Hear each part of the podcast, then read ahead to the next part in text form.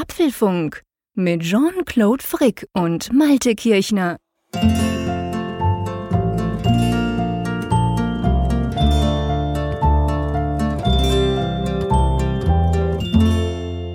Herzlich willkommen zur Apfelfunk-Ausgabe 48. Und es war der 3. Februar 2016, als Wunderliches geschah im Podcast-Universum. Der Malte und ich ähm, sind gestartet. Das ist jetzt genau ein Jahr her. Wir nehmen das Ganze am 2., nee, am 1. Februar auf, am Mittwochabend. Wenn ihr das hört, ist dann schon der 2. Und wie gesagt, am 3. vor einem Jahr ging unsere erste Folge online, lieber Malte. Weißt du noch damals? ja, ich weiß noch. Und das ist eigentlich ein ganz komisches Gefühl. Denn auf der einen Seite wirkt es so, lieber Jean-Claude, als wenn wir das schon zehn Jahre machen, wir beide. Das, das Ganze stimmt. ist ja so vertraut und so bekannt und ja, so normal, Apfelfunk aufzunehmen, dass das gar nicht mehr sich so anfühlt, als wenn das eigentlich noch so jung wäre. Und auf der anderen Seite, ja, denke ich dann doch zurück, und, und merke, ja, tatsächlich ein Jahr erst oder schon oder wie auch immer. Ja, erst. Du hast völlig recht. Mir geht's ganz genau gleich. Es hat sich so eingespielt. Ich meine, wir haben jetzt 48 Folgen. Wer rechnen kann, das sind, glaube ich, 52 Wochen. Also wir waren mehr oder weniger pünktlich immer einmal pro Woche mit ein paar vielleicht Ferienverschiebungen. Ähm, aber trotzdem, es kommt mir auch so vor, wie wenn wir das schon viel, viel länger machen würden. Und mir kommt es auch so vor, die Zuschriften, die wir bekommen auf Twitter, auf Facebook, natürlich auch per E-Mail und auf unserer Webseite, die haben auch so was Vertrautes auf eine gewisse Art und Weise. Und trotzdem sind wir erst ein Jahr dabei und ich glaube, man darf das ja schon mal sagen, gell, lieber Malte. Wir dachten eigentlich so, ein Jahr werden wir unter Ausschluss der Öffentlichkeit senden, oder? ja, ob es jetzt ein Ja ist, weiß ich nicht, aber ich gehörte ja zu den Skeptikern, die ja seinerzeit gesagt haben, ja, das wird erstmal so ein halbes Jahr laufen, so wie du gerade sagtest, unter Ausschluss der Öffentlichkeit für uns sozusagen intern, dass wir uns ein bisschen warm laufen. Und stattdessen war es ja so, dass wir ganz schnell ganz viele Hörer gewonnen haben, die auch sehr aktiv sich einbringen und ähm, dementsprechend mussten wir in Anführungszeichen auch sehr schnell gut funktionieren. Also da war gar nicht mehr viel Zeit unter Ausschluss der Öffentlichkeit zu üben, dass nee, das wirklich nee. ein guter Podcast wird. Ja, das stimmt. Das, das konnten wir gar nicht. Und es, es war ja auch so, dass der, die, die Form des Podcasts, also ihr wisst ja, wir haben ja immer den News-Anteil und dann quasi meistens, wenn es eben reicht, haben wir ja diese, diese, diese Feedback-Sektion, wo wir über euer Feedback diskutieren, was ihr uns da schreibt das ist ein ganz integraler, extrem wichtiger Bestandteil vom Apfelfunk geworden und das war ja am Anfang auch nicht klar. Das hatten wir so gar nicht so richtig geplant. Wir dachten mal gucken, ob da was reinkommt und es kam eben von Anfang an ganz viel rein und es ist auch so, gell, Malte, das kann man sicher sagen, dass unsere Hörerinnen und Hörer nach wie vor sehr aktiv sind und uns eigentlich auch sehr treu geblieben sind. Ich weiß, wir, wir kriegen Zuschriften von Leuten, die schon fast von ganz von Anfang dabei waren. Ja, ja, wir haben viele Stammhörer, die uns das auch immer wieder mitteilen. Daher wissen wir das auch. Und ja, die, die schiere Anzahl von 128 Zuschriften, die wir aktuell in der Pipeline haben, die immer weiter ansteigt. Und wir arbeiten ja nun ja mal mehr, mal weniger äh, engagiert dagegen an. Aber das, das ist wirklich ein Strom, der nicht versiegt. Genau. Und das finde ich einfach imposant, dass äh, ja nach einem Jahr immer noch so viele dabei sind, die dann eben sich dann die Zeit nehmen, uns zu schreiben, ihre Anliegen, ihre, ihre Wünsche, ihre Tipps und ja, sehr viel eben auch Lob. Also wir bekommen sehr wenig Kritik. Ja, das stimmt, ja. Also wir kommen ab und zu kritische Kommentare, das ist ja voll okay. Also ihr dürft uns auch schreiben, wenn ihr findet, wir machen Mist. Aber es freut uns eigentlich natürlich auch, dass ihr uns schreibt, was euch gefällt dran oder manchmal auch was ihr anders. Und natürlich haben wir auch noch die Apfelexperten nicht zu vergessen auf apfelfunk, Entschuldigung, apfelfunk.com slash Experten. Da ist ja unser kleines Forum am Laufen, wo wirklich ganz, ganz spannende Themen und vor allem extrem, sage ich mal, hochkarätige Informationen auch ausgetauscht werden unter Apple-Benutzern. Der eine fragt, der andere antwortet, das geht da hin und her. Also eine super schöne Sache. Ich will hier auch gar keine großen Worte drum verlieren, dass wir jetzt ein Jahr alt sind. Dafür sind wir wirklich definitiv noch zu jung. Wenn wir da mal zehn Jahre alt sind, lieber Malte, dann machen wir irgendein Special. Aber auf jeden Fall tolle Sache, freut mich riesig. Schön seid ihr dabei und vielleicht gleich am Anfang äh, Entschuldigung für meine doch eher ähm, schlechte Stimme. Ich hatte gestern die tödliche Männergrippe. Es hat sich dann rausgestellt, so ganz tödlich war sie nicht. Aber auf jeden Fall habe ich mich ziemlich schlecht gefühlt. Übrig geblieben heute am Tag zwei quasi ist jetzt noch eine relativ belegte Stimme und Schnupfen und so weiter. Ja, komisch. Bei uns ist es inzwischen 12 Grad geworden. Es, es war, es war jetzt wochenlang kalt, da hatte ich nichts. Kaum wird's warm, habe ich mich gleich böse erkältet. Drum, lieber Malte, in Bezug auf die Themen gebe ich jetzt einfach mal rüber an die Nordsee. wir probieren heute mal den Apfelfunk als Reha-Maßnahme zu gestalten. genau. Aber bevor wir zu den Themen kommen, werfen wir noch kurz einen Blick auf die Hinweise, die wir bekommen haben zu unserer Frage in Sachen Podcasts. Denn wir hatten ja eine Hörerfrage letztes Mal vorgelesen. Da ging es darum, ob es denn auch für Android und Windows äh, entsprechende Podcasts gibt. Und wir beide waren so ein bisschen überfragt, haben das dann in die Runde gestellt und wir haben Antworten bekommen. Das eine ist für Windows, da ist der OneCast offenbar so das Maß der Dinge, zumindest was die deutschsprachigen Podcasts angeht. Den Tipp haben wir von dem FGL über Twitter bekommen, Thomas Engst und über Facebook auch von Mike Vlodacek, der ja auch sehr engagiert ist äh, in Sachen Windows-Themen, der sich da verdammt gut auskennt und auch ein Stammhörer von uns ist. Der auch auf Dr. Windows immer wieder schreibt, muss man sagen, und uns eben auch immer wieder zuhört, ganz genau. Und dann ist es der Antcast ähm, für Android-Themen, kam auch von Twitter, von FGI. Ähm, hört euch das mal an. Wir werden das natürlich verlinken in den Show Notes. Ist auch spannend. Ich habe mir gleich vorgenommen, da mal reinzuhören, ähm, weil wir ja gesagt haben, wir wissen gar nicht so recht, was es da so gibt. Es gibt auf jeden Fall zumindest mal diese zwei sicher schon, gibt sicher noch mehr. Also dürft ihr auch in Zukunft, wenn ihr irgendwo über einen Android-Podcast oder einen Windows-Podcast stolpert, könnt ihr uns dann gerne mal mitteilen, den werden wir gerne verlinken, gell? Genau, die verlinken wir gerne und wie du schon sagtest, die hören und sehen wir uns auch an, denn der OneCast, das fand ich auch ganz interessant, die äh, sind über Twitch, dieser Spieleplattform, sind die auch dann online abrufbar Echt? mit einem Videocast sozusagen. Ach komm. Hui, ja, das, das wurde ich auch schon gefragt. Beim Geek Week wurden wir das mal gefragt, ähm, ob wir nicht mal das per Video machen wollen. Und ich habe dann immer dagegen gehalten, ja, aber da kann ich nicht mehr im Pyjama so gemütlich, schön flezend hier meinen Podcast aufnehmen. Da muss ich mich plötzlich ordentlich anziehen. Naja, aber auf jeden Fall eine spannende Sache. Das wäre natürlich technisch dann quasi Version 2.0, Apfelfunk 2.0 oder 4.0, wenn wir das auch per Video machen würden. Aber gucke ich auf jeden Fall mal an. OneCast wusste nicht, dass die das so machen. Äh, ja, spannende Geschichte. Spannende Geschichte sind auch unsere Themen, gell? Genau. Das erste Thema kam wieder ganz frisch rein, wie das ja schon Tradition ist beim Apfelfunk. Einen Tag vorher kommt das Thema. genau.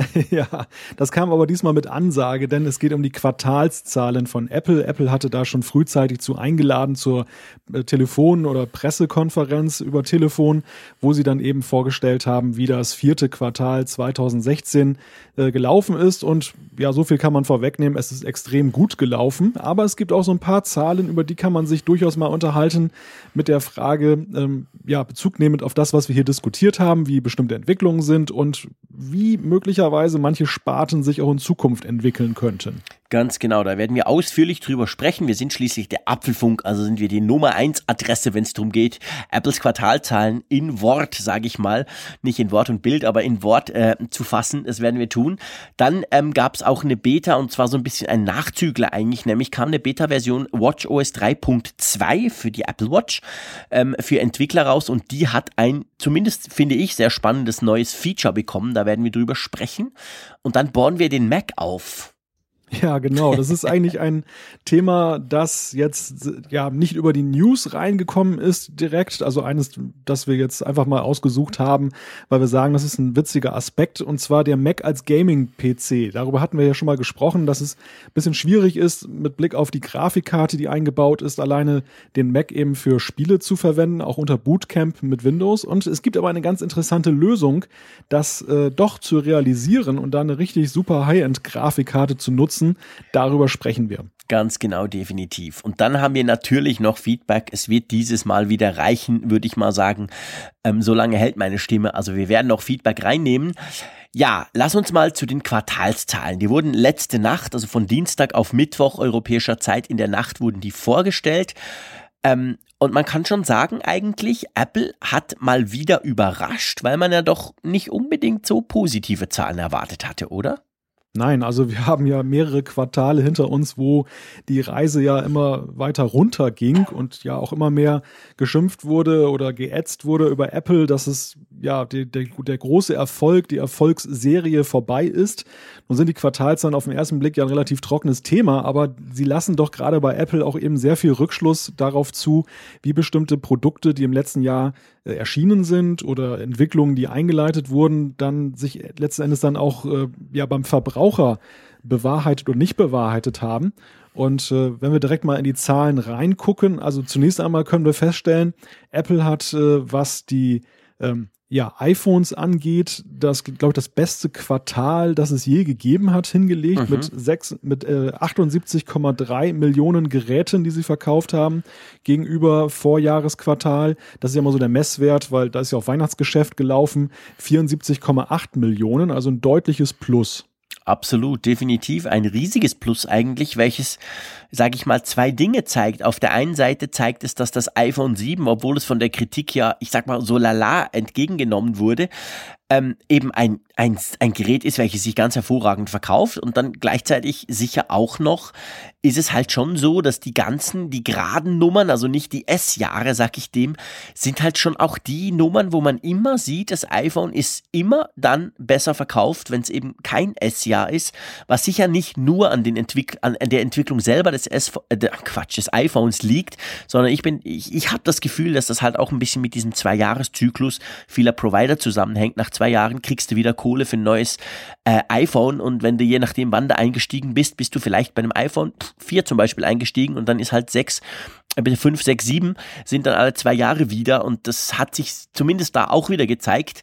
Oder wie siehst du das? Wenn wir mal beim iPhone bleiben, bevor wir dann nachher noch die, die Sache auseinandersplitten, aber es ist ja so, auch das iPhone, auch dieses Quartal ist ja mit Abstand Apples wichtigstes Produkt. Daran hat sich ja nichts geändert. Genau, das äh, schlägt sich ja auch in den Umsatzzahlen wieder. Äh, wir haben da 54,4 Milliarden Euro Umsatz, die damit generiert wurden, gegenüber 51,8 im Vorjahresquartal.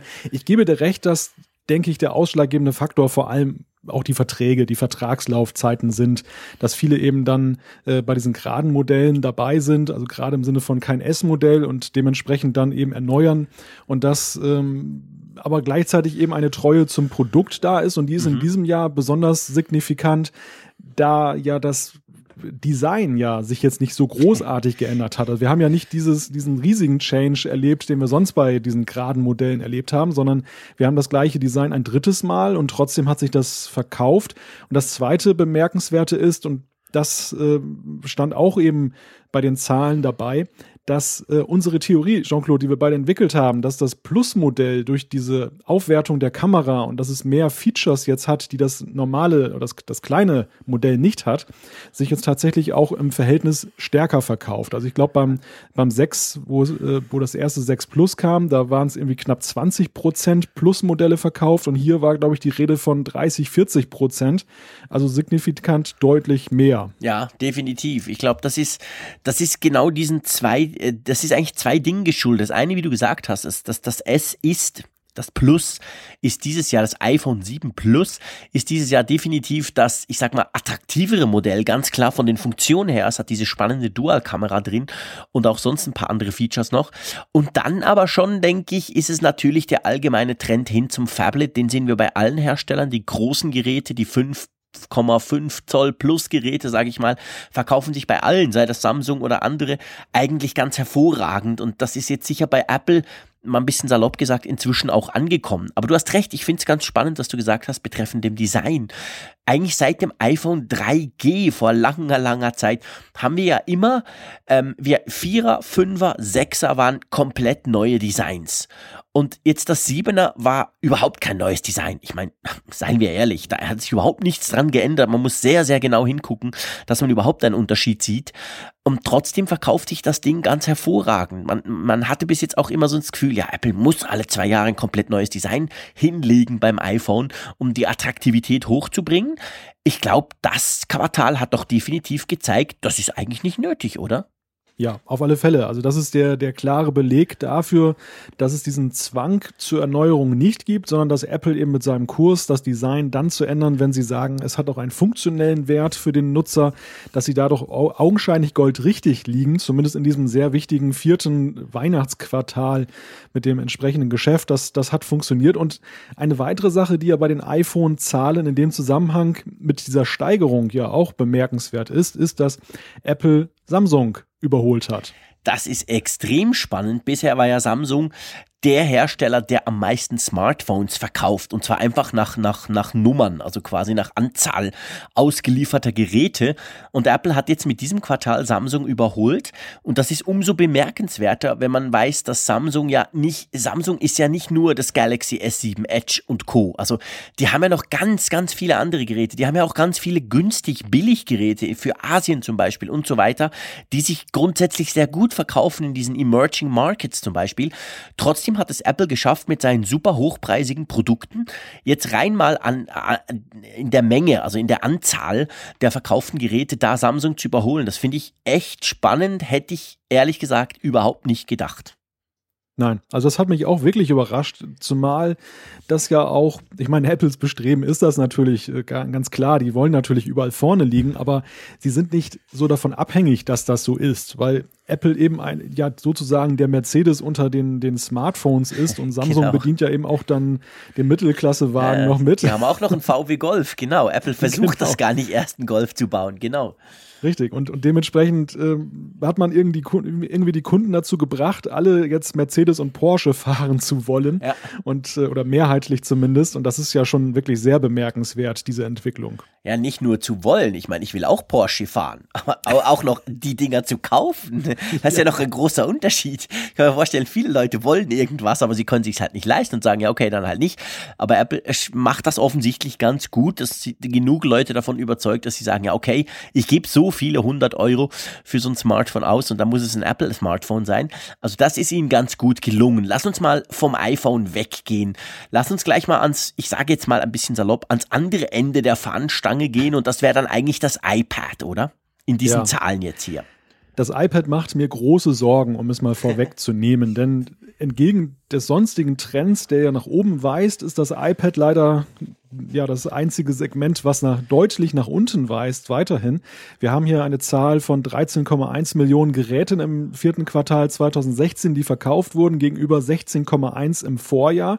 Und das im Vorjahr war auch schon nicht so eine Bombenzahl. Und gleichzeitig ist auch der Umsatz zurückgegangen von 7,1 Milliarden US-Dollar auf 5,5. Und das ja auch, obwohl ja Apple deutlich an der Preisschraube auch bei den neuen Geräten gedreht hat das ist wirklich sehr schade, muss ich sagen, und, und äh, gibt mir so ein bisschen zu denken, wo die Reise hingehen könnte mit dem iPad. Denn es gab ja immer wieder mal diese Aussagen, dass das iPad äh, möglicherweise dass, oder dass die Tablet-Gattung so ein bisschen problematisch ist. Und Apple hat ja dagegen gehalten, hat mit dem iPad Pro ein, ein Gerät rausgebracht, wo sie gesagt haben, wir glauben an die Zukunft des iPads, wir glauben sogar, dass Tablets generell die Zukunft sind des äh, mobilen Computings. Ja, und dann jetzt das.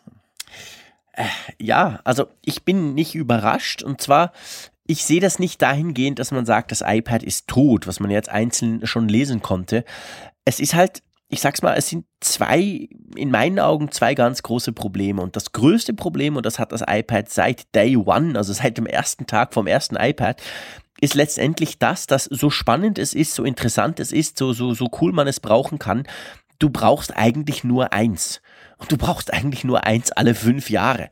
Du musst nicht alle ein, zwei, drei Jahre, wo du beim Smartphone schon denkst, so jetzt aber die Kamera und überhaupt, jetzt muss es gewechselt werden. Das ist bei einem Tablet völlig unnötig.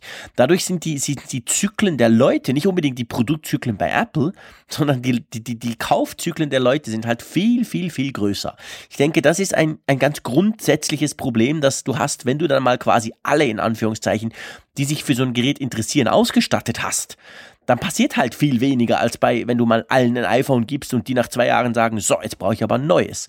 Also das denke ich ist ein großer Punkt, den, den wird Apple wahrscheinlich nicht lösen können bei dieser Gerätegattung. Ja, und das andere, das iPad Pro, wir haben schon oft drüber gesprochen.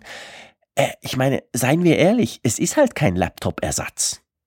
Also ja. immer noch nicht. Ich muss zwar sagen, dass ich, seit ich pendle, seit einem knappen Dreivierteljahr pendle ich ja immer nach Zürich zum Arbeiten, seit ich den Arbeitgeber gewechselt habe.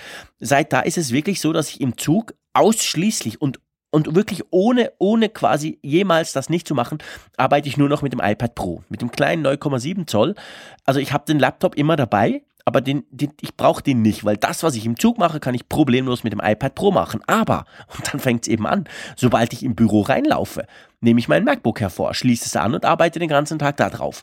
Also von dem her gesehen, ich sag mal, vielleicht bin ich, bin ich sogar typisch für diese, diese Art. Also man kann das Ding brauchen, dank der Tastatur kann man super gut brauchen, man kann auch damit schreiben, ich kann richtig Office-Work machen, aber nur bis zu einem bestimmten Punkt und irgendwann wechsle ich dann eben doch auf den Laptop. Und wenn ich jetzt die Wahl hätte, ich, oder wenn ich müsste, nur das eine oder das andere, ja, dann würde bei mir das iPad Pro über die Klinge springen. Völlig klar, keine Frage es, es steht und fällt mit der Software. Wir haben ja, ja, vor einem Jahr, als wir das Gerät hier vorgestellt haben, ja festgestellt, dass es theoretisch auf jeden Fall eigentlich das Zeug mitbringt, ein äh, Notebook-Ersatz zu sein, zumindest in vielerlei Hinsicht. Natürlich nicht für jeden Use Case, das hängt auch mal davon ab, was der jewe ja, jeweilige Anwender damit machen möchte, aber doch eben für eine Vielzahl von Anwendungen kommt es in Frage. Was wir letztes Jahr noch nicht wussten, war, wie sich denn der App-Markt entwickelt. Ob also Apps in einem größeren Maße da sind, die eben auch das ersetzen oder eben übertragen vom Mac auf das iPad, ähm, was wir eben beim Mac vorgefunden haben. Und man muss leider feststellen, nach einem Jahr,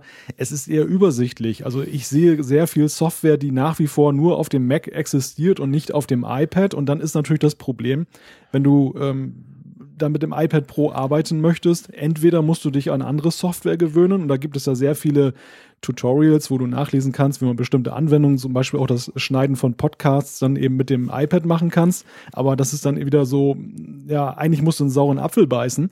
Oder aber du musst einfach objektiv feststellen, dass das iPad Pro so bei den Grundfunktionen halt ein toller, ein tolles Notebook sein kann, wenn du die Tastatur anschließt fürs Schreiben, für, fürs äh, Internetsurfen, fürs E-Mail-Schreiben, ganz klar, aber eben für Pro-Anwendungen ist es dann doch sehr schlecht geeignet. Und da sind wir dann auch ganz schnell bei der Preisfrage. Ja, das ist genau der Punkt. Also ich meine, ich glaube, beim iPad Pro ist natürlich das Hauptproblem ist der Preis, weil äh, wenn du dir jetzt die aktuelle Preisstaffelung anguckst, selbst mit den neuen MacBook Pros, die ja teurer geworden sind, hey, das iPad Pro ist einfach schweineteuer, wenn du die Tastatur noch dazu nimmst, die du einfach brauchst. Punkt. Sonst musst du kein iPad Pro kaufen. Also die, die gehört einfach dazu dann bist du so arg weit nicht von einem äh, MacBook Air oder sogar von einem kleinen MacBook Pro, dem neuen mit dem ohne Touchbar entfernt. Vielleicht ein paar hundert Euro.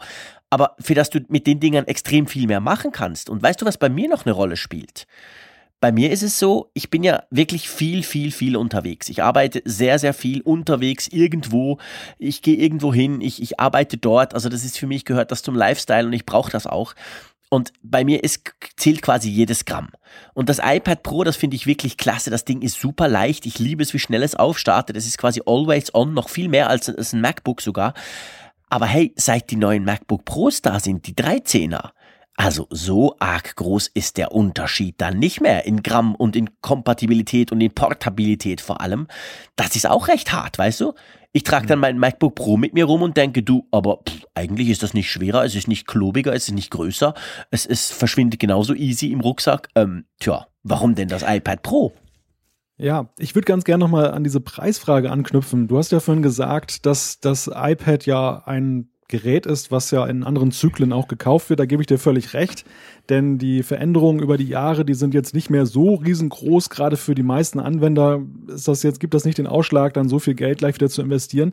Ich möchte noch ein bisschen weitergehen. Wir sehen ja hier das Paradoxon, dass auf der einen Seite Apple hat ja eigentlich alle Preise erhöht im letzten Jahr. Ja. Ist alles teurer geworden. Das neue iPhone ist teurer, äh, die, die Macs sind teurer und ähm, das hat letzten, hat ja dort keinerlei negative Auswirkungen. Ganz im Gegenteil, die Zahlen sind alle nach oben gegangen und beim iPad komischerweise reden wir jetzt davon, das wäre zu teuer. Ich glaube aber, der Punkt ist, das Geld sitzt einfach lockerer, zum Beispiel ja. beim Kauf eines Smartphones. Und beim iPad ist es so, dass für viele Menschen, ich höre das auch immer wieder, ist das so ein Ding, wo sie sagen, ah, im Prinzip brauche ich es nicht wirklich. Das mhm. ist so ein Couch-Computer, den, den kauft man sich zusätzlich. Und ich glaube, da müsste einfach auch der Preis ein anderer sein. Der ist einfach viel zu teuer mittlerweile bei dem iPad Pro die Pro-Anwender, ja. die, die, du hast es schön dargelegt, die, die finden sich da jetzt nicht 100% wieder und die äh, Privatanwender, die jetzt dann das Pro einfach nur so hinnehmen als Bezeichnung, aber eigentlich das dann nur für ja, ihr Freizeitvergnügen benutzen,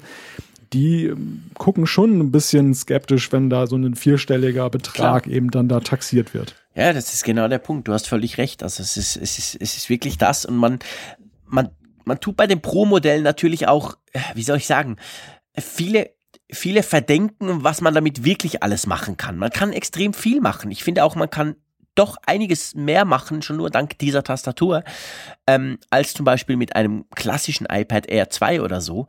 Aber es ist halt sehr, sehr teuer und der Unterschied zum Notebook ist nicht mehr so groß und beim Notebook erschließt sich bei jedem der Einsatzzweck. Da weiß man, man kann eigentlich in Anführungszeichen alles tun.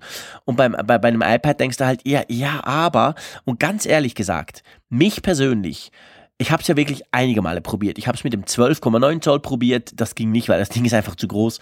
Ich habe es mit dem mit dem 9er, also dem knapp 10 Zoll großen iPad Pro probiert. Ich habe einige Zeit lang probiert, nur noch quasi iPad only durch die Welt zu ziehen und habe festgestellt, es geht sehr viel, viel mehr, als ich mir tatsächlich, als ich befürchtet hatte. Aber dass man einfach halt keinen Zugriff aufs Dateisystem macht, das, das tut mich in meinem Workflow, der, der, der halt mit sehr viel Bild, Audio, Videodateien, Handling, Hin- und Herschiebereien auch besteht, extrem einschränken. Und da muss ich wirklich sagen, selbst wenn ich auf dem MacBook Pro vielleicht salopp gesagt nur irgendwie Pixelmator offen habe und den Browser, aber ich kann verdammt nochmal immer aufs Dateisystem, ich kann irgendwelche Dateien hin und her schieben, das macht man halt einfach heute noch so. Und das geht wirklich nur mit extrem mühseligen Umwegen auf dem iPad und dadurch ja, nee, eben wie gesagt, wir haben es ja schon mal gesagt, es ist kein, kein Notebook-Ersatz und ähm, und ansonsten denke ich, die, die es halt brauchen zum während dem Tatort twittern, die haben alle schon eins. Ja, und die brauchen eben auch diese Pro-Features nicht. Nein, die brauchen so, noch kein neues. Richtig, du, du, hast sehr schön eigentlich das Problem angesprochen, was dieses Gerät momentan hat und wo ich auch sehr gespannt bin, wie Apple jetzt die Weiterentwicklung gestaltet. Es will Pro sein, aber es ist eigentlich immer noch ziemlich Standard in mancherlei Hinsicht. Und ähm, der Standardanwender auf der anderen Seite braucht eigentlich nicht wirklich Pro. Und äh, ja, genau, genau. Da, bin, da bin ich wirklich gespannt, wie, wie Apple diesen Spagat hinkriegt. Ob sie jetzt die, die Linie in zwei Teile zerreißen, dass sie sagen, äh, es gibt irgendwie ein, ein weiteres Standardmodell für den Couchsurfer, wie ich es zum Beispiel bin. Ich liebe mein iPad, also ja, deshalb schmerzt es mich auch wirklich zu sehen, dass das eben sich nicht so gut entwickelt. Aber ich verstehe eben auch, warum es so ist. Und gerade für mich muss ich sagen, ich sehe das so wie du. Diese Pro-Anwendung, ich nehme das gerne mit, dass ich da mit der Tastatur wunderbar mitarbeiten kann. Äh, auf der anderen Seite, äh, wenn ich mehr damit machen müsste, dann würde ich aber tatsächlich mir ein MacBook kaufen, weil die auch großartig sind und ja auch immer mehr Gründe liefern, jetzt eins zu besitzen. In, insofern weiß ich nicht, ob dieser Pro-Gedanke so zukunftsweisend wirklich ist. Ja. ist eine schöne Vision von Apple, aber mhm. ich bin noch nicht vollends überzeugt davon. Ich auch nicht. Ähm, vielleicht braucht es einfach auch noch mehr Zeit, noch mehrere Geräte-Generationen. Hoffen wir, Apple hat diesen, diesen, die, nimmt sich diese Zeit quasi, um das auch auszuprobieren. Vielleicht noch ein letzter Punkt. Das iPad wird in meinen Augen trotzdem halt auch vom äh, finde ich, vom Plus-Modell vom iPhone angegriffen. Nicht nur das Mini, das natürlich ganz, ganz klar auch, aber das Ding, ich meine, du kannst so viel drauf machen. Es läuft die gleiche Software drauf. Ähm, von dem her musst du sagen, du hast die gleichen Einschränkungen. Und äh, ja, das iPhone ist, ist halt einfach schon cool und es ist halt groß. Äh, mhm. Kollegin von mir, Arbeitskollegin, hat gestern ein, ein Plus-Modell bekommen vom, im Austausch, weil ihr anderes kaputt ging und bis das dann repariert zurückkommt. Und die hatte vorher immer ein kleines und die sagt, ja, ich habe ja hier ein iPad Mini. Und das kam ihr wirklich so vor. Aber umgekehrt gesagt musst du eben sagen, ja, da brauchst du eben definitiv kein iPad Mini mehr, wenn du ein iPhone zum Beispiel 7 Plus hast. Und ich denke, viele sagen sogar, ja, dann brauche ich auch kein normales iPad mehr. Das reicht mir unter Umständen auch. Also lange Rede, kurzer Sinn. Ich glaube, man kann sagen, das iPad ist von allen Seiten unter Druck von Apple selber. Von Produkten, ja, ja. oder? Ja, sehr schöner Gedanke. Ich würde fast schon von einer iPad-Klemme sprechen. Ja, genau. Nach, nach oben hin ist der Preis mittlerweile so hoch, dass du eben wirklich überlegen kannst, gleich ein MacBook zu kaufen. Da ist die Versuchung ja. wirklich naheliegend. Und auf der anderen Seite von unten wird das iPad, wie du schon sagst, angegriffen vom iPhone in der Plus-Version, was dann eben dann den Vorteil hat, dass die Mobilität, klar, es gibt dann eben auch das, das äh, LTE-iPad, aber. Was ähm, nochmal teurer ist. Ja, ja, richtig. Also insofern, da bist du dann wahrscheinlich doch schon eher beim iPhone 7 Plus. Ja, genau, definitiv. Du, wenn wir gerade beim Pro sind, was, was mich ja ganz ehrlich gesagt nicht so erstaunt hat, das ist jetzt immer einfach gesagt im Nachgang, aber ähm, was doch, glaube ich, einige erstaunt hat, ist die Mac-Sparte. Man hatte ja nach den negativen Monaten, sage ich mal, wo man ja fast ausschließlich Negatives über die neuen MacBook Pros, wie schlecht die doch alle seien und so weiter, hat man ja eigentlich mit eher schlechten Mac-Zahlen gerechnet. Und jetzt muss man sagen, ja, sie haben sich zumindest wacker gehalten, oder? Ja, also sie, äh, man kann sagen, sie stagnieren, aber das, das ist ja eigentlich eher ein, ein riesiger Zugewinn in Anführungszeichen, wenn man bedenkt, dass das Line-up in vielerlei Hinsicht ja gar nicht aktualisiert wurde, also die Geräte dann genau. teilweise ja schon so ein bisschen in die Jahre gekommen sind und gerade vor dem Hintergrund der Debatten, die wir ja nun auch alle mitgeführt haben, äh, MacBook Pro wo dann die Enttäuschung groß war, dass bestimmte Sachen nicht eingebaut wurden, dann die anderen Macs da nichts gemacht wurde und dennoch ein, äh, zu, ein, eine Zunahme beim Umsatz von 6,7 auf 7,2 Milliarden US-Dollar. Okay, das hat wahrscheinlich auch ein bisschen was mit dem teuren Preis zu tun, aber äh, vor allem eben auch Gerätezahl 5,3 auf 5,4 Millionen, also satt gehalten und noch ein bisschen dazu. Großer genau. Erfolg. Und die MacBook Pros kamen relativ spät in diesem dritten Quartal, also von dem her gesehen muss man ganz klar sagen, ich rechne damit, dass sich die eben gut verkaufen. Es gab ja schon einige Stimmen im Vorfeld, die aus, aus Apple-nahen Quellen und vor allem auch aus Zuliefererkreisen in Asien, die gesagt haben, diese MacBook Pros, allen Shitstorms zum Trotz, verkaufen sich ganz hervorragend. Und denke, ich denke, die ersten, ähm, die, die ersten also Zahlen davon sehen wir eben in diesem in diesen Quartalszahlen von Apple selber ist auf jeden Fall spannend. Und was auch spannend ist, Malte, fand ich, wir haben über das iPad gesprochen, wir haben darüber gesprochen, dass sie irgendwie 7,0 oder irgend sowas äh, Milliarden äh, reingebracht haben, die iPad-Sparte. Und mit 7,2 leicht drüber Milliarden waren die sogenannte Services-Sparte. Was zum Geier ist denn das? ja, die iCloud, die ganzen äh, Dienste, die Apple sonst noch so anbietet, äh, die werden alle unter dem Oberbegriff Services geführt. Und das ist in der Tat sehr bemerkenswert, denn wir haben ja schon im letzten Quartal feststellen können, dass die Services zu einem immer größeren und wichtigeren Standbein für Apple auch werden bei der Ertragslage. Natürlich bei weitem nicht heranreichend an das iPhone mit seinen über 50 Milliarden. Aber dennoch, ähm, das ist ja nun schon bald auf dem Weg dahin, ein Fünftel der, des Umsatzes zu sein, hat das iPad überholt und ähm, ist auch nah dran oder gleich auf mit dem Mac jetzt in diesem Quartal. Das ja. wird für Apple definitiv immer wichtiger. Ja, definitiv. Ich denke, es ist spannend. Also man weiß ja, dass sich Microsoft ja schon länger zur Cloud Company wandelt und noch dran ist und das auch sehr erfolgreich macht. Und man könnte fast sagen, Apple macht so was ähnliches, auch wenn sie es natürlich niemals als Cloud Company verkaufen würden. Aber ich denke schon, die iCloud, das sehe ich selber immer wieder, wenn ich Geräte wechsle, wenn ich halt mit Android unterwegs bin, wenn ich mal wieder eine Windows-Kiste mache, teste und so dann man muss schon sagen, diese, diese, diese, diese, diese, diese iCloud, ich finde, die wird oft unterschätzt. Da ist so viel drin, da ist so viel dran, da kann man so viel machen und gerade wenn man eben nicht nur ein Gerät hat, sondern halt ein iPad, ein iPhone, vielleicht noch ein Mac, dann ist das einfach super, super praktisch. Und, und ich denke schon, man ist schnell dran, dass man sagt, ja, okay, tolle Sache, aber 5 GB kann ja niemand brauchen. Ich brauche mehr. Und dann klickt man halt auf ein bisschen Speichererweiterung zum Beispiel und schon zahlt man einen Obolus an Apple, der sich dann natürlich in dieser, ähm, in dieser Services-Sparte wiederfindet, oder? Ja. Ja, Apple hat das ja auch sehr mühevoll aufgebaut ja. über die ganzen Jahre. Wir erinnern uns an diese kläglichen Versuche mit Mobile Me ganz am Anfang, oh, ja, die dann voll nach hinten losgegangen sind. Die iCloud, das, das ist nicht so ein Ding gewesen, sag ich mal, wie ein Hardware-Gadget, wo du sagst, das will ich jetzt haben. Zumindest nicht bei allen ist das so, bei wenigen sicherlich, aber bei der Mehrzahl der Leute hat sich das, glaube ich, so durch die Hintertür so ein bisschen eingeschlichen. Ja, genau. Es ist halt dabei. Eben, Genau, zum Beispiel jetzt alleine mit der Fotos-App, sage ich mal, das ähm, oder generell mit diesem Fotostream. Das, das, das, haben sicherlich viele Leute so kennengelernt, haben gesehen, hm, ist ja ganz nützlich, dass ich die Bilder synchronisieren kann zwischen meinen verschiedenen Geräten. Und wenn ich da jetzt auch noch super Backup mit habe, umso besser. Und äh, das, äh, denke ich mal, hat den Ausschlag gegeben, dass immer mehr Leute auch eben sagen, dass sie dann eben so einen Speicherplan dann da abschließen, 200 Gigabyte oder ein Terabyte. Und äh, die Zahl der Anwendungen wird ja auch mal mehr. Wenn wir jetzt sehen, ja. macOS mit dieser Synchronisation des Desktops ja, und so, super. also da gibt es ja immer mehr nützliche Anwendungen genau. und die befeuern die Services natürlich. Ja, absolut. Und ich meine, klar kann man das mit Dropbox, Google Drive oder OneDrive von Microsoft alles auch lösen. Aber ich merke es bei mir selber. Ich habe hier einen iMac 5K, ich habe das MacBook Pro, das neue, das 2016er und ich arbeite ja auch in der Firma mit Mac. Und dann ist es so, die Firma ist nicht an der iCloud dran, weil da habe ich keinen, der, der ist quasi, da hab ich, bin ich kein Admin und da bin ich quasi ein ganz normaler Dödelbenutzer drauf. Aber sonst schon. Und ich, ich stelle fest, dass ich selber ganz selbstverständlich irgendwas auf dem Desktop liegen lasse im Büro und mich dann zu Hause wundere, warum es nicht da ist, weil, das, weil man das einfach praktisch findet. Ist völlig easy, du musst nichts überlegen, der macht einfach Punkt. Und ich stelle dann gleichzeitig fest in meiner iCloud, dass von meinen 200 Gigabyte, wovon irgendwie 140 Fotos sind, ja, da sind da halt 10 oder 12 plötzlich weg von diesem Feature. Dann denke ich, ja, muss ich wohl was ausrüsten. Also das geht schon auf, diese Idee von Apple und es ist wieder so Apple-typisch, es ist sehr easy, ist sehr einfach.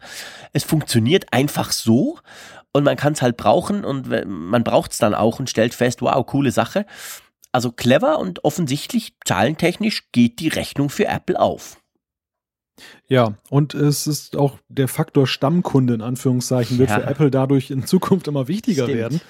Denn äh, nur dauerhafte Nutzer sind bei den Services gute Nutzer für Apple. Das ist, ist jetzt nicht so ein Einmaleffekt, wo man dann eben auch sagen kann, naja, in dem Quartal haben wir jetzt viele iPhones verkauft und ein Bruchteil davon kauft vielleicht nie wieder ein iPhone. Nein, bei den Services ist man wirklich darauf angewiesen, die Leute auch bei Laune zu halten und dann bei der Stange zu halten, damit das weitergeht. Wir müssen vielleicht auch noch dazu sagen, Apple Music und so wird da sicherlich auch noch ein bisschen mit reinspielen Stimmt. in diese Sparte. Und da ist ja auch ganz interessant, dass Apple jetzt augenscheinlich, so ist zu lesen, ja immer mehr TV-Ambitionen entwickelt. Also TV-Ambitionen nicht im Sinne davon, dass sie einen Fernseher rausbringen wollen, sondern dass sie jetzt dann eben auch womöglich ins TV-Streaming-Geschäft wollen, auch vielleicht mit eigenen TV-Serien. Und da bin ich auch mal gespannt. Das ist sicherlich auch dann der Tatsache geschuldet, dass sie einfach sehen, dass dann eben die Services ein Wachstumsmarkt sind. Ja, absolut, definitiv. Haben wir noch was vergessen, zahlentechnisch? Ich glaube, wir haben unsere Hörer hinreichend mit Zahlen versorgt in dieser okay, Folge. Mit Analysen, genau.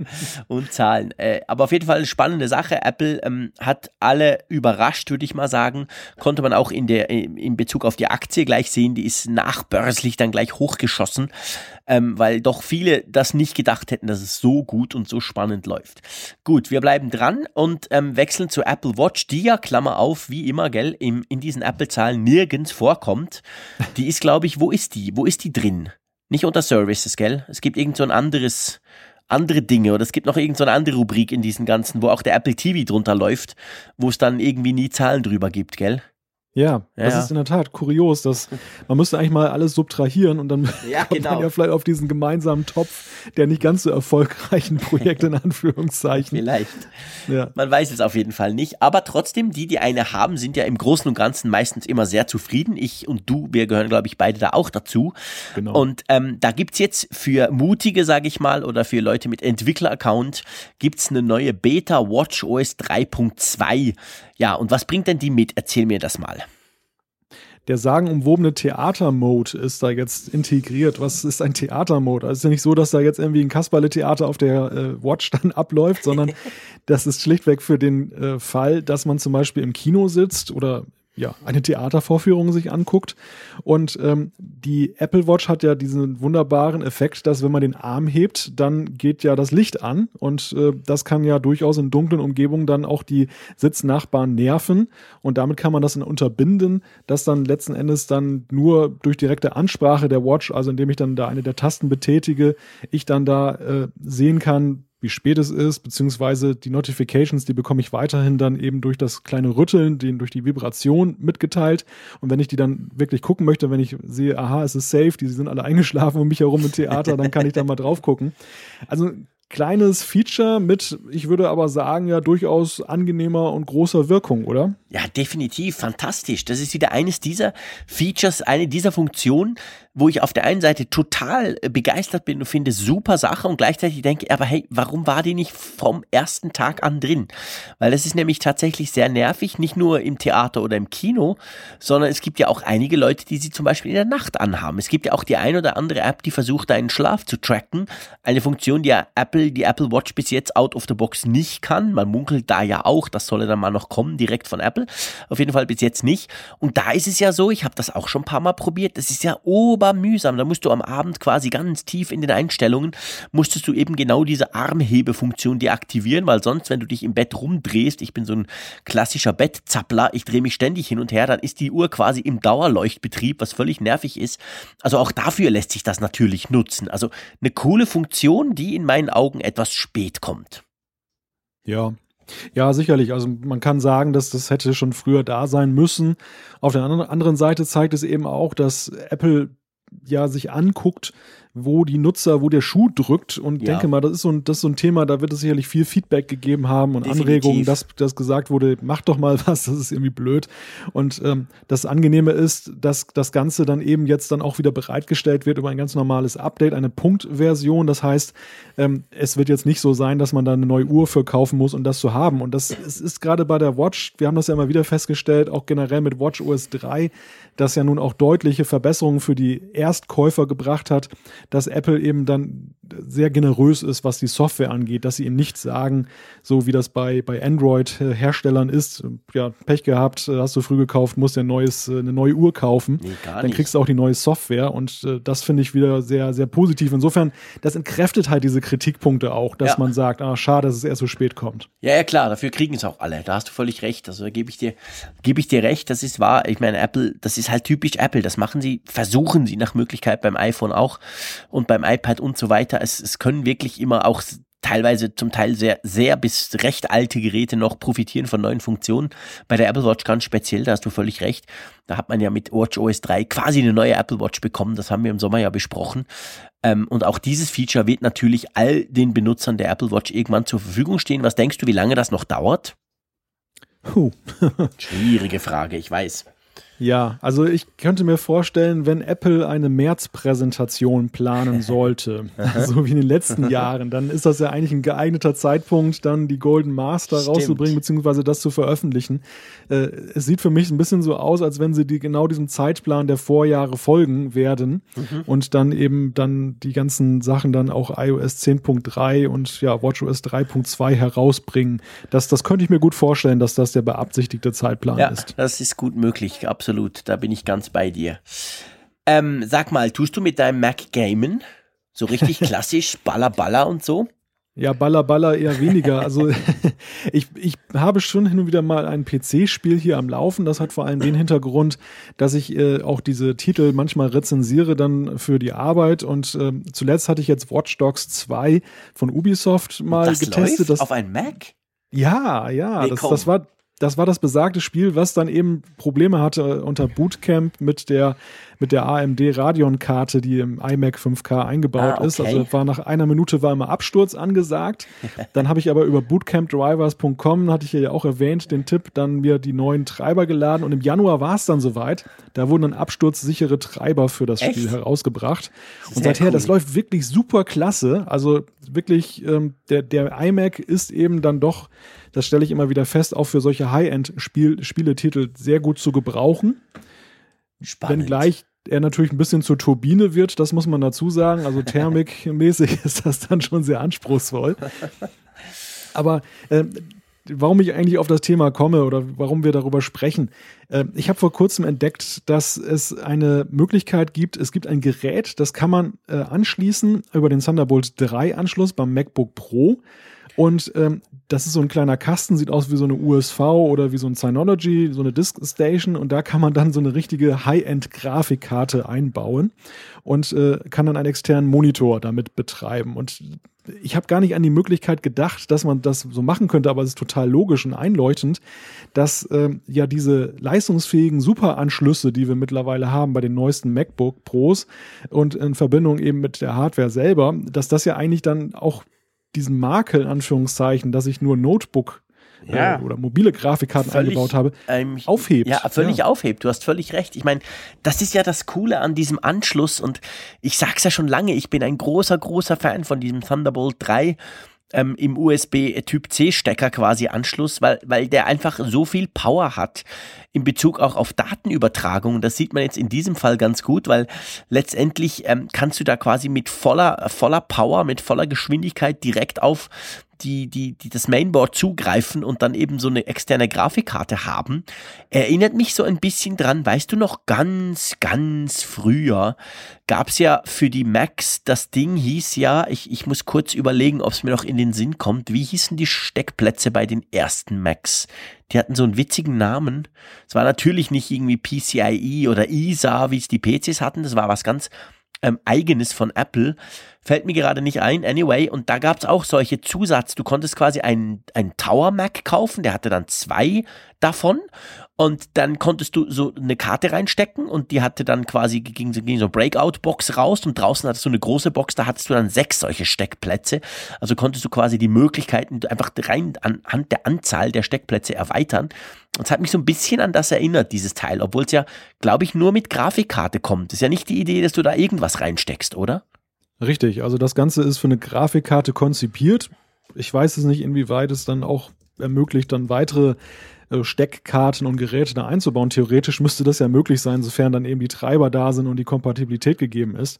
Aber ich finde das einfach eine sehr faszinierende Möglichkeit, sowas überhaupt machen zu können. Und da ja auch ähm, die Grafikkarte ist ja sozusagen immer so der, die Sollbruchstelle beim, beim Mac als Gaming-Computer. Ja, genau, genau. Alles, alles andere ist ja ziemlich gut. Also die, die CPU, das Mainboard, diese ganzen Geschichten, die sind ja, und, und der Arbeitsspeicher, die sind ja, je nachdem, was du dir gekauft hast, ja so proportioniert und dimensioniert, dass du eigentlich da ziemlich zukunftssicher bist. Ja, und, genau. Und es, es steht und fällt mit der Grafikkarte und mitunter, das zeigt ja mein Beispiel eben auch dann ähm, mit, den, mit den Treibern oder dass das eben so ein bisschen lausig gepflegt wird unter, unter Bootcamp, also die offiziellen Treiber von Apple, die sind ja Ewigkeiten schon nicht mehr aktualisiert worden. Mhm. Da kann man gar nichts dann mehr werden. Zum Beispiel bei jetzt bei so einem aktuellen Spieletitel, irgendwann wahrscheinlich in einem Jahr oder so gibt es dann mal ein Update und dann könnte das auch funktionieren.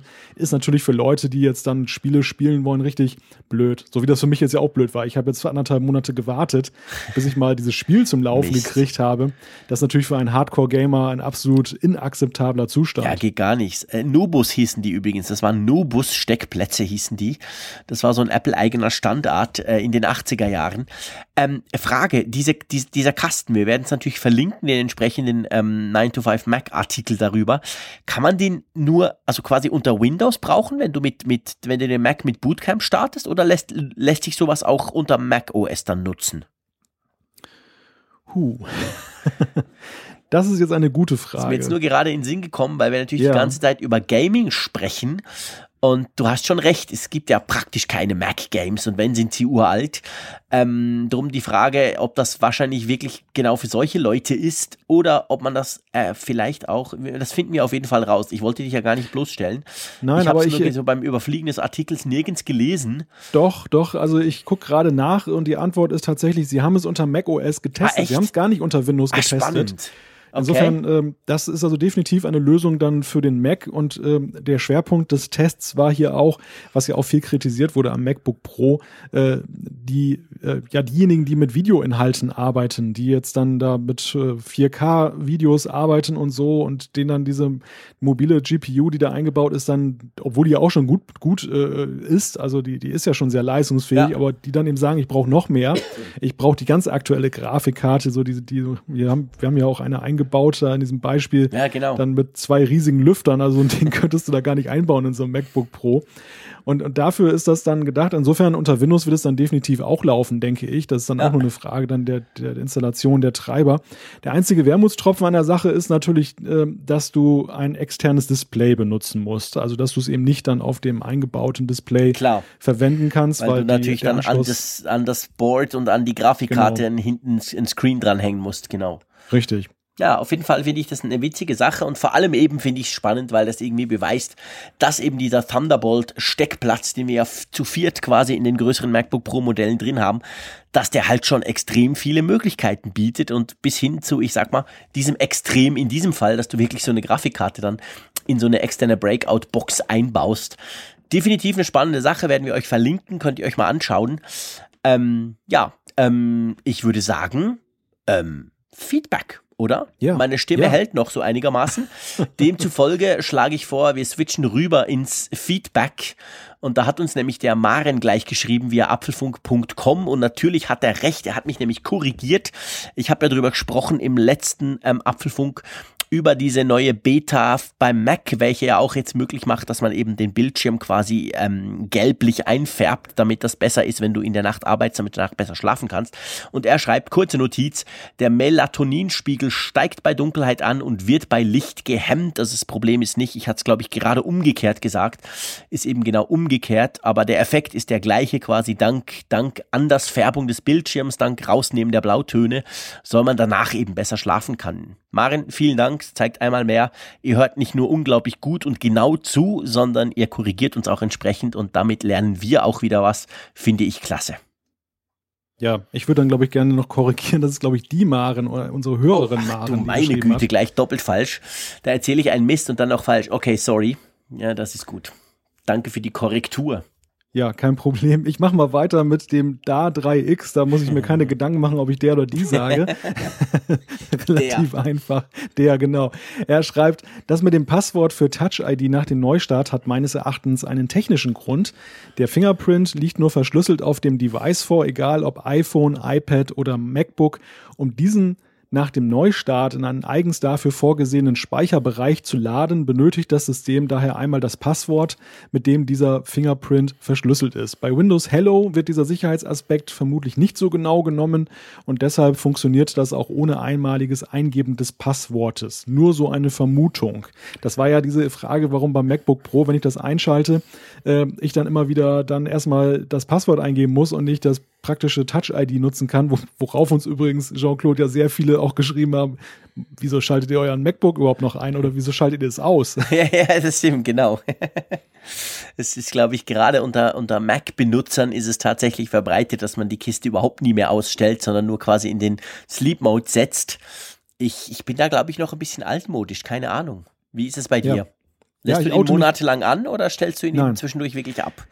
Also ich, ich oute mich auch als derjenige oder als jemand, der den Mac dann eben auch abschaltet. Jetzt zwar nicht jetzt nach jeder Geschichte, ich kenne auch Leute, die gehen in die Mittagspause und fahren den Computer ja, nein, nein, runter. Nein, nein, das mache ich auch nicht.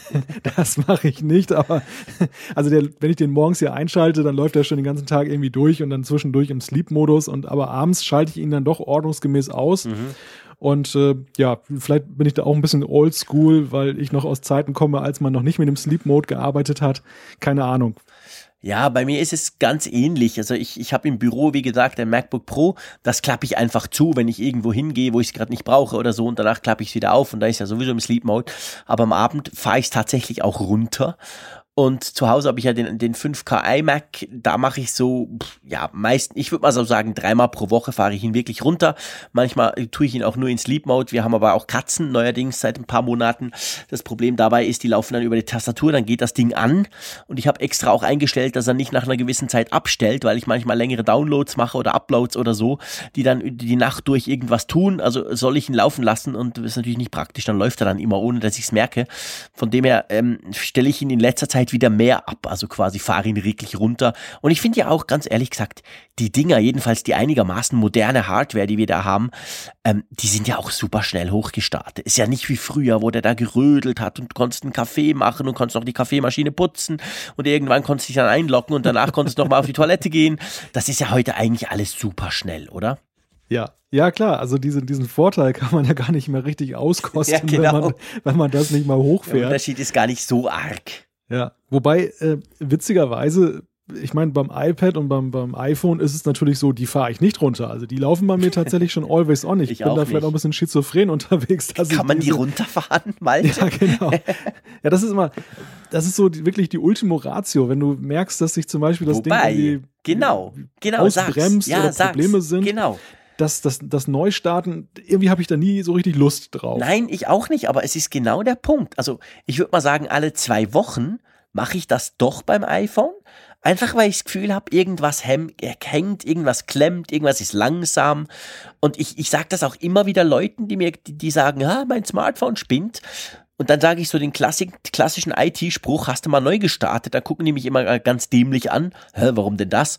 Und dann, ich bin also nach wie vor der Meinung, ehrlich äh, muss ich sagen, ich bin der Meinung, dass das nützt. Also auch bei einem Smartphone, auch wenn die Zyklen vielleicht viel, viel größer sind, ab und zu ein Reboot tut gut.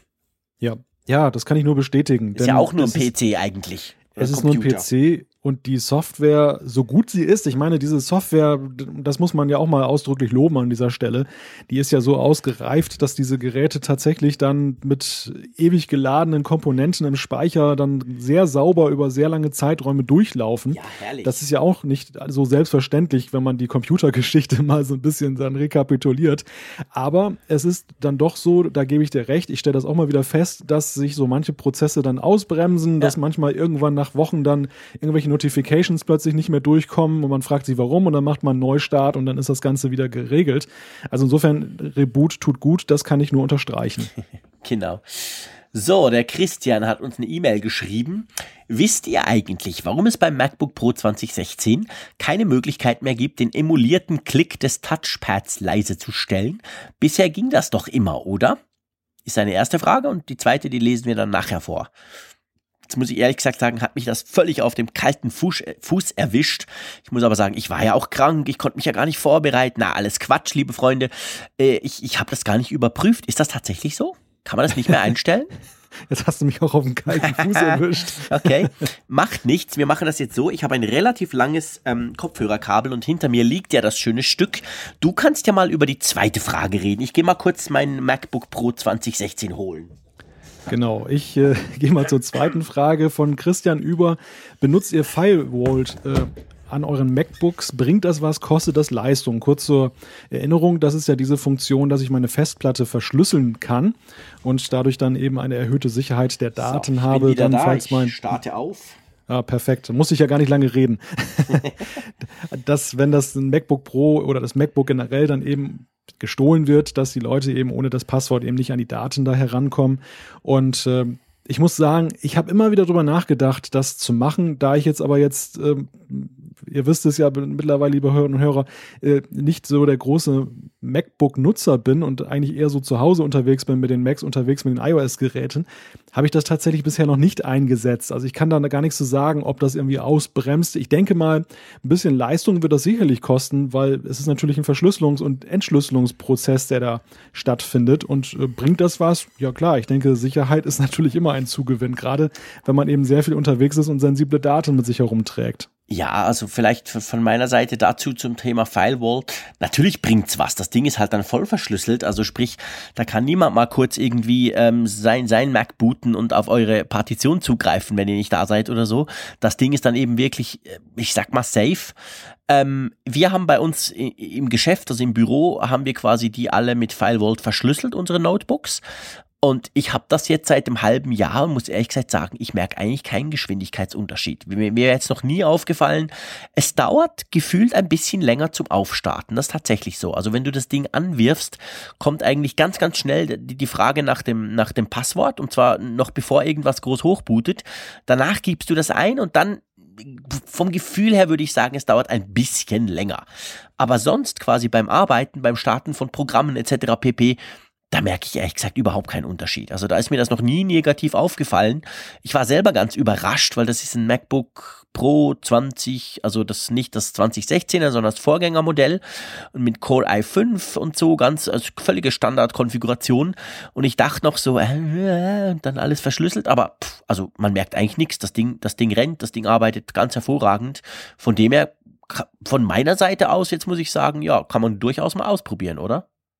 Ja, gar keine Frage. Also ich glaube auch gar nicht, dass du das jetzt ähm, bei den heutigen leistungsfähigen Geräten Eben, gell? und den SSDs, dann jetzt in der Performance merkst. Genau.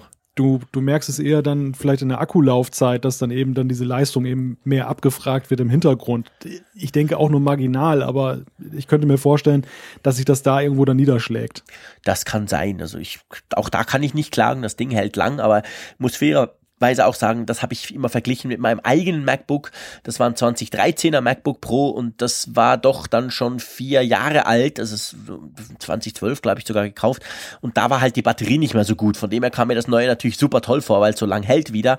Ob es ein bisschen länger halten würde, wenn man Firewall deaktiviert, das, das mag gut sein. Das kann ich nicht sagen. So, ich habe inzwischen hier mein Teil hochgefahren ähm, und muss sagen, äh, lieber Christian, es ist so, du kannst ja einstellen bei, also du gehst Systemsteuerung, ähm, Trackpad, und da kannst du ja einstellen, ähm, neben diesen 200.000 verschiedenen Gesten, die du alle einstellen kannst, hast du auf der ersten Seite bei Zeiger und Klicken, hast du unten die Möglichkeit, den Klick leicht, mittel oder stark einzustellen. Also im Sinn von, ähm, wie fest du drücken musst, damit der merkt, ah, das ist jetzt eben so ein Klick aber den Ton, also wie, wie, wie, ob's leiser wird, also ich habe das Gefühl, ich weiß nicht, ob man das jemals konnte. War das nicht immer schon diese Funktion? Eben quasi leicht, mittel oder stark im Sinn von, wie fest musste drauf drücken, dass der reagiert und weiß, hey, jetzt meint er eben einen Klick. Äh, ich weiß nicht, ob es das andere mal gab, aber das stelle ich jetzt einfach mal so in den Raum. Ja, ich meine, dass dieses haptische, dass du das haptische Feedback auch einstellen konntest. Das war eine der Errungenschaften dieser, dieser neuen Möglichkeit oder dieser Umstellung dann beim, beim MacBook One in Anführungszeichen, dass du dann eben eine, zusätzliche Konfigurationsmöglichkeit hast. Aber ich bin jetzt mir auch nicht 100% sicher. Ich meine aber schon, dass das so war. Okay ja, vielleicht haben sie es bei Mac OS Sierra einfach rausgenommen. Ich schlage vor, wir, wir schauten das, wir, wir, wir rufen das einfach in, zu unserer Hörerschaft. Ähm, sagt uns doch, wie das vorher war oder wie das bei euren Modellen ist, was man da alles einstellen kann in Bezug auf die Stärke, den Ton, die Lautstärke des Ganzen. Ja, das würde mich tatsächlich nämlich selber auch interessieren. Ich hatte eben vorher ja immer nur eins ohne das und dann erst seit Sommer eben eins mit, mit diesem quasi, mit diesem, ähm, eigentlich ist es gar keine Taste mehr, sondern wird nur emuliert. Von dem her habe ich in diesen Einstellungen auch gar nie groß irgendwas rumgemacht. Wollen wir zu Matthias rüberspringen? Ja, ja. genau. Matthias äh, hat eine Bitte an uns. Und äh, die greifen wir gerne auf, denn es ist sozusagen eine Bitte auch für uns in eigener Sache. Er hat äh, in der Apfelexperten-Rubrik eine Frage, die ihm am Herzen liegt. Da geht es um die Bluetooth-Kopplung mit Freisprechanlage beim VW Skoda seit iOS 10 mit einem komischen Verhalten. Und wenn wir mal reingucken, da haben sich noch ein paar mehr gemeldet, die haben auch mit anderen Fahrzeugen entsprechende Probleme. Und es herrscht großes Rätselraten, woran es liegen könnte. Und äh, augenscheinlich sucht man jetzt jemanden, der vielleicht weiterhelfen kann. Er bittet uns, könntet ihr vielleicht folgende Expertenfrage mit in eure Sendung aufnehmen, damit wir mit unserem Problem eine vielleicht größere Reichweite erhalten. Vielleicht kennt ja jemand das Problem und kann weiterhelfen und natürlich geben wir das gerne weiter. Das werden wir auch verlinken in den Show Notes. Vielleicht hört ja auch jemand zu, der aus der Automobilbranche kommt und da genau. vielleicht irgendwie weiß, äh, ob dieses Problem jetzt ein Massenproblem ist oder vielleicht sogar die Lösung, wer weiß. Genau, ich, ich tue ganz kurz sagen, um was es geht. Ähm, es ist nur bei VW und Skoda so offensichtlich. Und by the way, und das sage ich jetzt als Teaser, bei mir ist es genau gleich. Ich war total erstaunt, dass das jemand anderem auch noch passiert. Wenn du das, das Bluetooth, das iPhone, er hat ein 5S oder ein SE, wenn er das äh, quasi verbindet, in dem Moment, wo das Smartphone mit der Bluetooth-Freisprech eingebaut, schon alles dabei, Einrichtung vom, vom VW connected wird, stellt der quasi sofort auf den Freisprechmodus um. Also der, der, der mutet dann gerade die, das Radio oder die Quelle, die du hörst und meint quasi, du wolltest telefonieren. Er hat das in einem Golf 7. Mir ist das passiert das bei meinem VW Turan vom Jahre 2008 auch immer wieder. Ich habe so ein RNS 510, das große Navi drin quasi. Es passiert nicht immer, muss ich fairerweise sagen, aber es passiert ab und zu. Und das ist dann total nervig, weil du musst dann die Bluetooth-Connection trennen oder mal ganz kurz irgendeinen Anruf machen. Wenn du das dann machst und danach wieder aufhängst, dann, dann klingt das sich quasi wieder aus. Und das haben offensichtlich doch zumindest einige geschrieben, hier auch noch in diesem Thread, ähm, die das auch noch haben. Und ich musste eben schmunzeln, weil ich das tatsächlich auch habe. Ganz komische Sache. Ähm, ja, vielleicht kann uns da jemand helfen. Das wäre natürlich eine klasse Sache. Drum, äh, wir tun das einfach ähm, verlinken. Okay? Genau. Gut, dann hat der Matthias Schäfer uns via Twitter geschrieben, geht, geht um die letzte Sendung. Er sagt, die Benachrichtigungsleiste, auf deren Namen ihr nicht gekommen seid, heißt Dashboard. Ja, Matthias, vielen herzlichen Dank. Wir haben ja darüber gesprochen, von dass auf der Seite wir da Einblendungen machen können mit dem Notification Center auf dem Mac etc. Und wir haben dann gesagt, früher gab es doch mal oder es gibt immer noch, aber wir wussten nicht, wie es heißt. Das ist natürlich das Dashboard. Herzlichen Dank für diese Info. Genau, herzlichen Dank. Ich mache mal weiter. Ähm, ich überspringe einen Thomas Engst, haben wir am Anfang schon erwähnt mit dem Podcast-Tipp für genau. Windows. Ähm, ich gehe mal gleich zum Michael Schwickhardt, der auch übrigens ein äh, großer Apfelexperte ist, nämlich auch äh, hauptberuflich. Er ist Apple Genius und wirklich immer sehr. Schreibt uns ja, immer geniale Infos, genau. Richtig, uns, unseren Hörern. Also er ist wirklich unverzichtbar für den Apfelfunk. Das müssen wir, müssen wir einfach auch mal sagen, jetzt nach einem Jahr. Es gibt ja ein paar Leute, die Definitiv. ja unglaublich auch viel Zeit investieren in unsere ganze Sache auch mit rein. Ähm, er hat uns den Hinweis gegeben, es gibt eine neue Support-App von Apple. Apple Support heißt die logischerweise. und äh, die äh, nimmt dich an die Hand, wenn du ein Problem hast mit den Geräten, für dich durch diesen Support-Prozess. Und ich habe das Ganze mal ausprobiert, also jetzt nicht bis zum letzten, weil ich hatte ja kein Problem, aber habe das einfach mal so an einigen Beispielszenarien so ja. ein bisschen nachvollzogen. Äh, nützliche Sache. Ja, extrem. Also super. Ich finde das wirklich ganz, ganz cool. In, meiner, in meinen Augen so ein bisschen die Zukunft auch des Supports. Ich habe mir die natürlich auch gleich runtergeladen. Die gibt es seit ein paar Tagen. Ähm, und funktioniert super easy. Du wählst aus, was du hast. Und dann kommen wirklich so verschiedene Fragen, die dir ja der Supporter auch stellen würde. Dann hangelst du dich so durch. Teilweise kommen gleich mal Informationen, FAQs, Videos. Also es kommen ganz viele Infos schon, mit denen du es unter Umständen lösen kannst, ohne aber gleich anbiedern zu wollen, so im Sinn von, ja, jetzt löse es halt allein, sondern du kannst immer auch noch weitermachen und am Schluss, glaube ich, würdest du, das habe ich dann auch nicht gemacht, gell, glaube ich, dann verbunden, anrufmäßig oder irgend sowas, oder? Richtig, dann genau. landest du da beim Telefonsupport so von Apple. Schluss. Und äh, da muss ich wiederum sagen, den habe ich ja auch schon mal in Anspruch nehmen müssen, als ich dann einen iMac gekauft habe, der leider kaputt war ab Werk. Ouch. Und der ist, ja, aber der, die haben wirklich auch mein Apple-Erlebnis positiv geprägt, weil das wirklich so einfach und äh, ohne dass du so in diese Rolle des Sünders gerätst als Kunde, der jetzt dann erstmal nachweisen muss, dass er ja, äh, dass der schon Ahnung kaputt hat, war und du ihn nicht kaputt gemacht hast oder so. Genau, genau, und dass du ihn nicht kaputt gemacht hast. Das hat wirklich auch super funktioniert. Und insofern ähm, sehr schön, dass das Apple eben jetzt auch mit dieser App die Leute ein bisschen an die Hand nimmt. Und das, das ist ja auch so, ich meine, man überlegt sich ja auch bei vielen kleineren Problemen, ob man jetzt dann gleich anruft oder da in eine E-Mail schreibt. Und das ist ja nun so eine äh, niedrige Hemmschwelle, so eine App herunterzuladen ja, und das dann durchzugehen. Wobei nebenbei erwähnt natürlich die Apfelexperten für solche Fälle auch zur Verfügung stehen. Da können wir mal wieder ein bisschen Eigenpromotion Definitiv, machen. klar. Aber ich finde es eine gute Sache von Apple, dass sie das machen.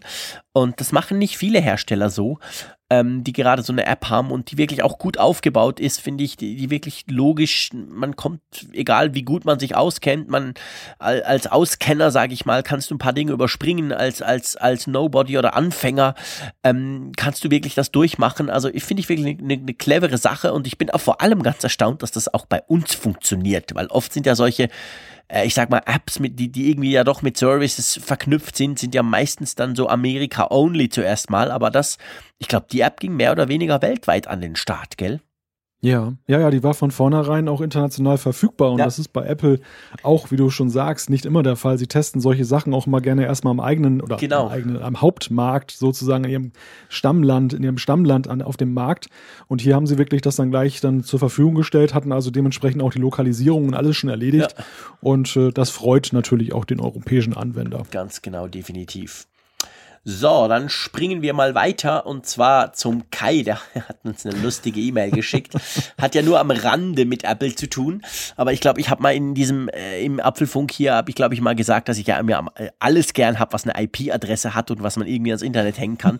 Und da hat er gleich geschrieben, ich habe, äh, eben habe ich gelesen und mich weggeworfen vor Lachen ähm, ein Link, den verlinken wir da natürlich. Und zwar geht's um eine ganz spezielle intelligente Haarbürste von White Things. Das sind auch die, die diese Wagen machen, wo du dich wegen, also draufstellen kannst. Da wird alles gemessen, dein Blutfettgehalt etc. Schieß mich tot. Und wenn du willst, kannst du das dann alles auch noch in die Cloud pusten. Und er schreibt dann dazu, Jean-Claude, wie wäre es mit einem exklusiven Test?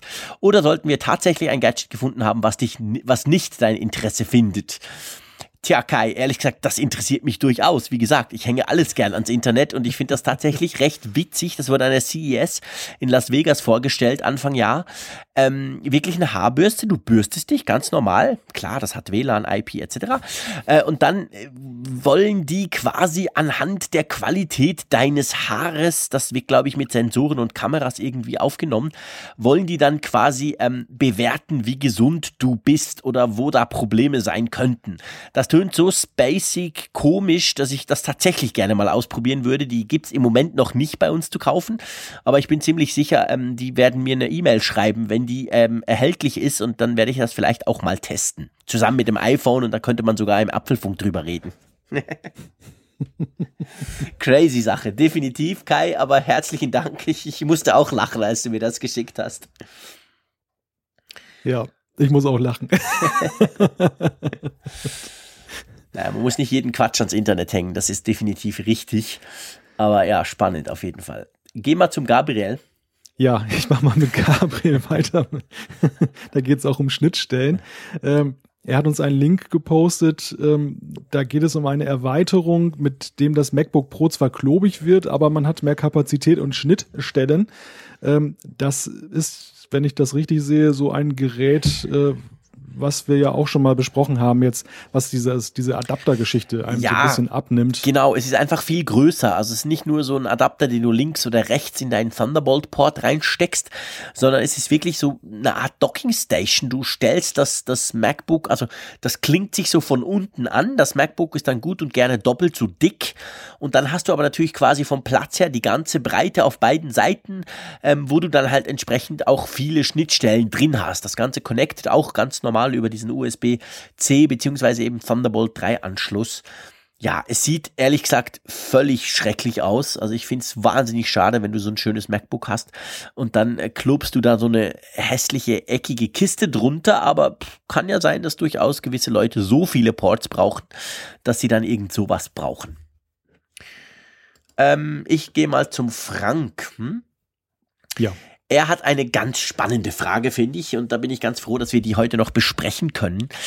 Er sagt, ich nutze liebend gern mein MacBook Pro 2014 Retina i5 8 GB 128 SSD. Aber aufgrund meines Berufes benötige ich den Internet Explorer. Ich krieg da gleich mal einen Hustenanfall, wenn ich das lese, aber okay. Kann er ja nichts für, dass er den braucht. Ich hatte Parallels installiert. Dies bremst den Mac nur so weit aus, dass er sehr, sehr langsam wird und Filme schauen so nicht mehr möglich war. Gibt es irgendeine Möglichkeit, den Internet Explorer einzeln auf dem Mac zu laufen zu kriegen? Oder muss ich wirklich nur deswegen einen Zweitrechner kaufen? Spannende Frage. Wollen wir darüber diskutieren, warum heute noch jemand den Internet Explorer braucht? Es ist natürlich, da kann der Frank nichts für. Das ist wahrscheinlich ein Problem ja.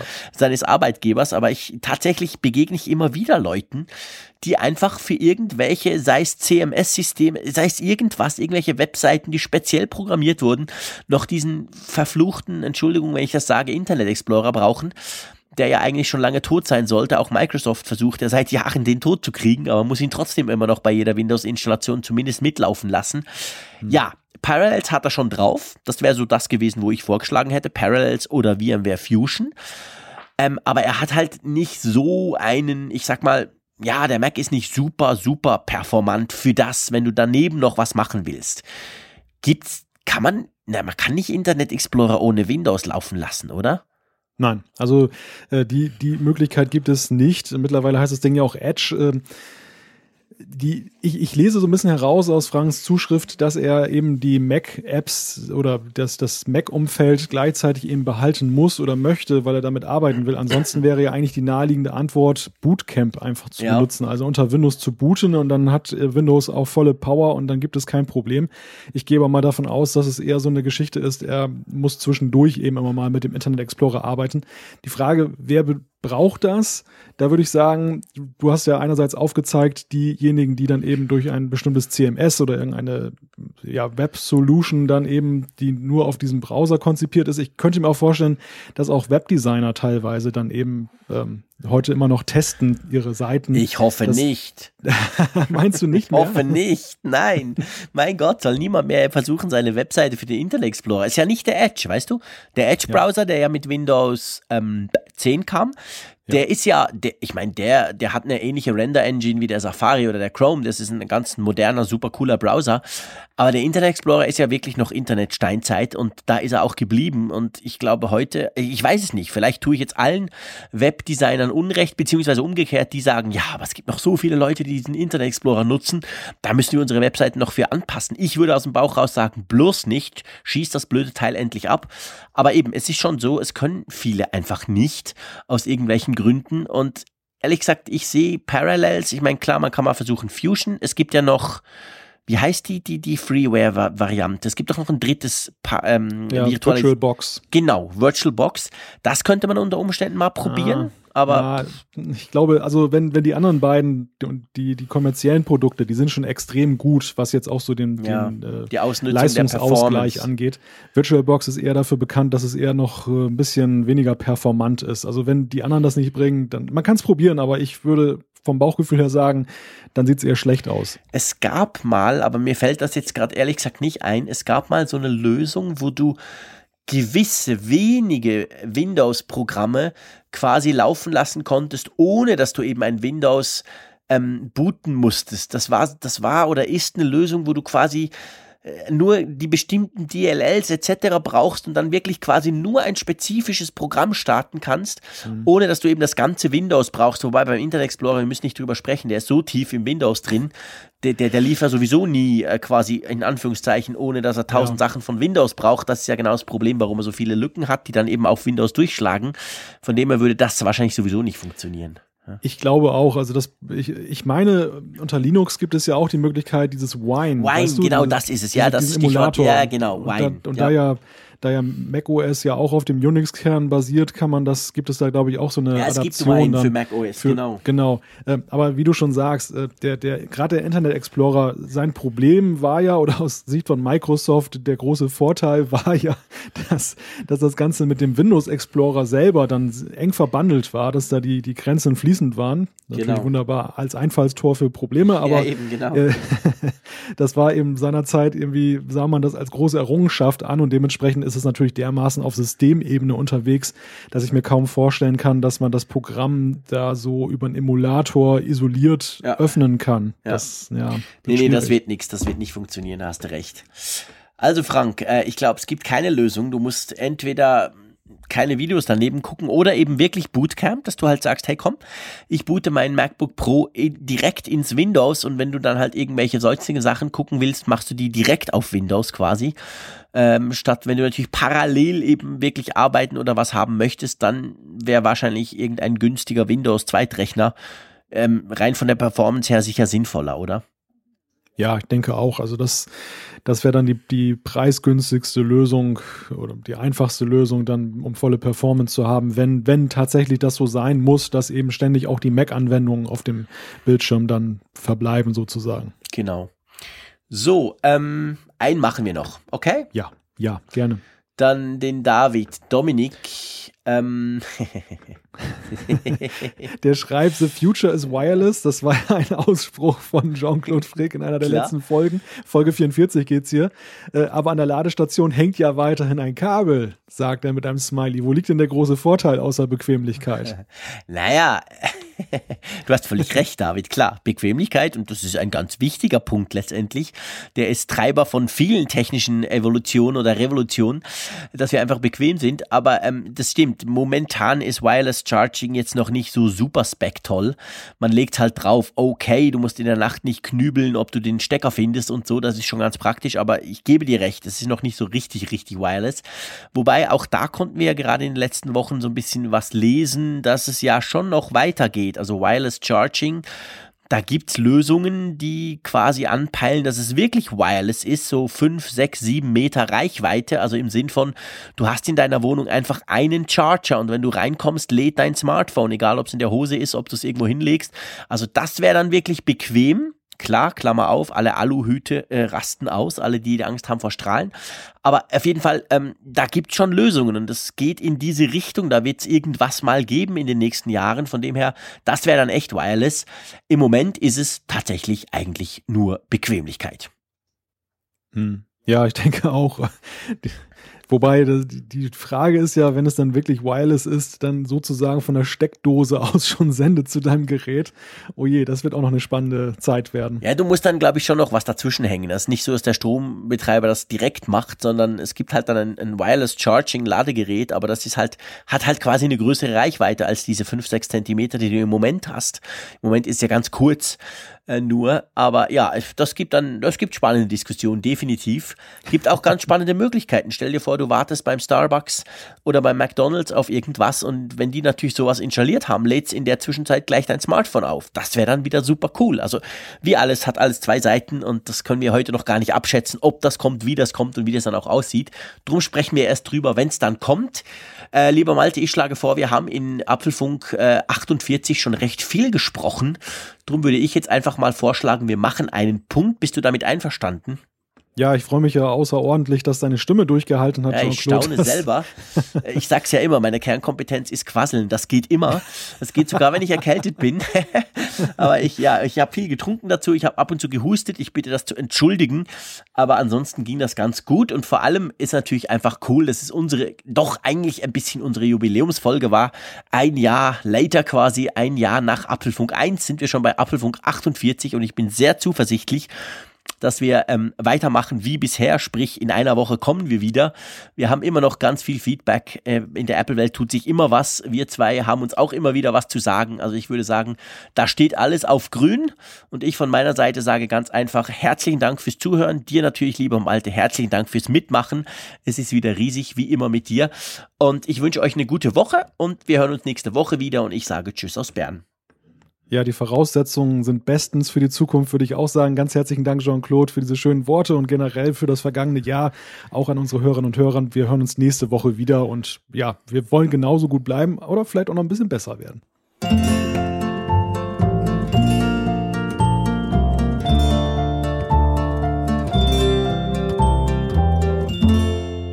Apfelfunk, der Podcast über Apple-Themen.